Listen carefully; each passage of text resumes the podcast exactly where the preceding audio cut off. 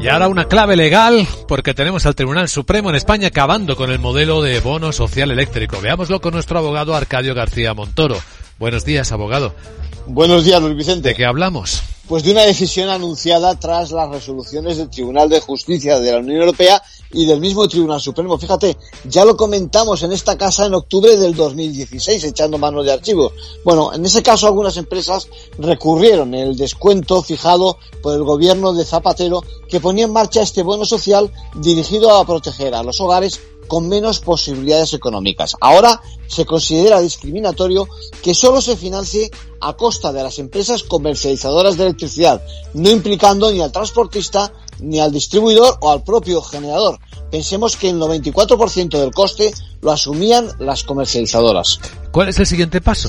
Pues ahora, ahora habrá que devolver lo aportado y sobre todo repartir la carga entre el resto de operadores del sector porque hay que garantizar, como decíamos, a las empresas eléctricas ese acceso en igualdad de condiciones a los consumidores nacionales. En este punto quiero hacer un matiz, es decir, no olvidemos que el modelo implantado en España no es el único disponible. En otros países esta contribución a los hogares de rentas menores, de menos, eh, menos favorecidas, se financia con cargo a los presupuestos generales del Estado.